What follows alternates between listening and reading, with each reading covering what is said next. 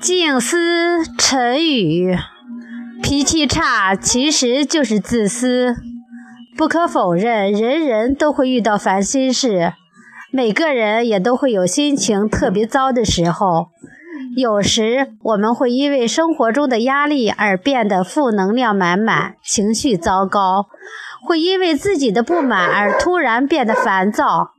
这时，有人能通过自己的方式释放出压力和不满的情绪，不会影响到别人；而有的人就不是这样了，他们会通过发脾气甚至大吼大骂来试着让自己的心情更舒畅。而他们的这种行为会影响到别人。人总是由环境决定的，没有天生的坏脾气。所谓的坏脾气，大多数都是后天养成的臭毛病。而那些总爱发脾气的人，其实是从来不考虑别人感受的。说到底，就是自私。